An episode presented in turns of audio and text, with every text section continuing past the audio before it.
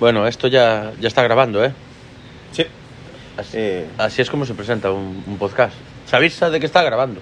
Se avisa de que está grabando y después se presenta a Ah. las personas que están, ¿no? Ya quedó claro. Ah, sí, estoy con el señor M.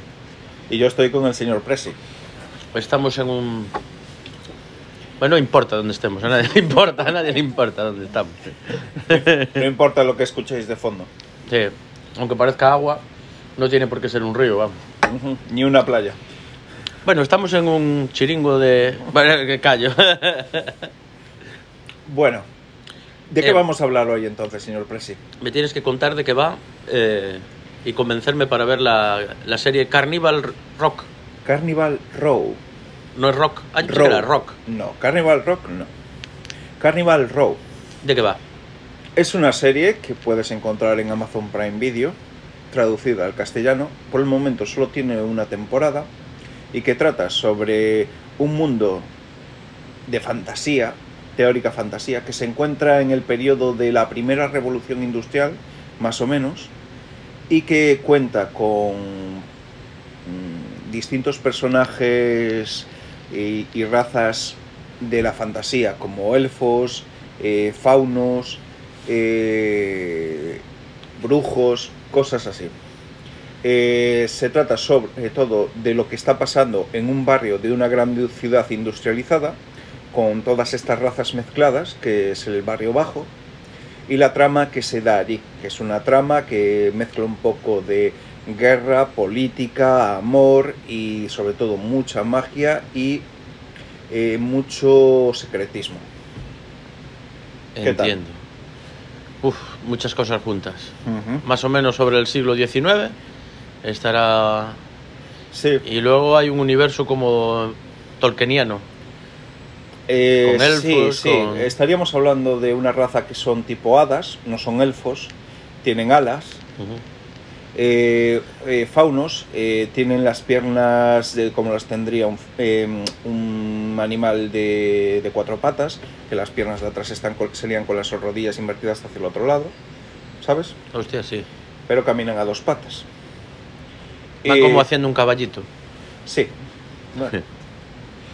Eh, y la trama se trata justamente de eso, de lo que está pasando en esta ciudad.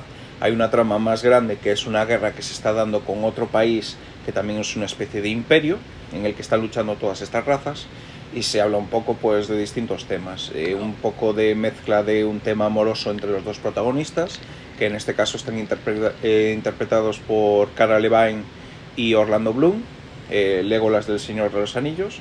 Ujú. Ujú. Y después el resto de los actores, la mayoría son británicos, bastante conocidos, aunque ahora mismo Indira Barma me parece que, bueno, si la digo, pero si digo la... eh, las serpientes de arena de Juego de Tronos, ¿te suena? Sí, La novia, bueno, lo que era la esposa de Oberyn Martell, sí, sí, sí. sí. pues Sí, esa es, Entiendo. Es inglesa esa. sí, Seguro que es vecina del café. puede ser. Aunque el que el café tira más para Escocia, no sé si le quedará cerca.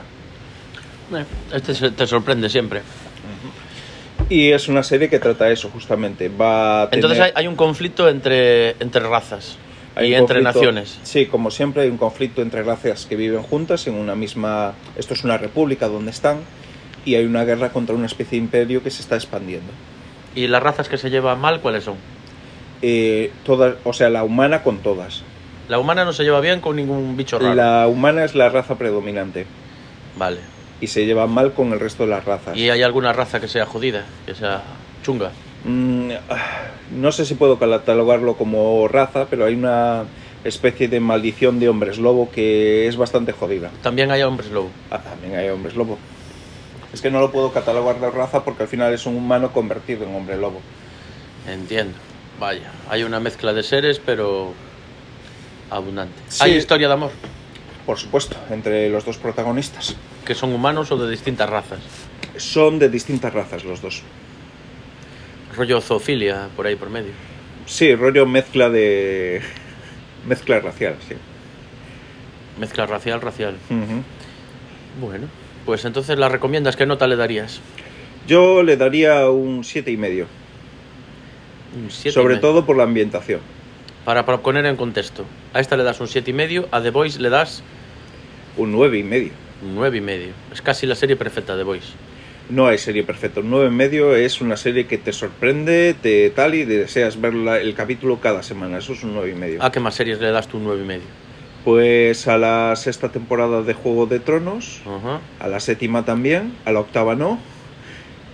Y por ejemplo, también le daba un nueve y medio a series como The Spans, Ajá. pero reconozco que es una serie que es muy de nicho y el nicho soy yo. Bueno, está entretenida. Si te gustan el tipo de series fantásticas y... Bueno, yo solo vi un trozo de la primera temporada.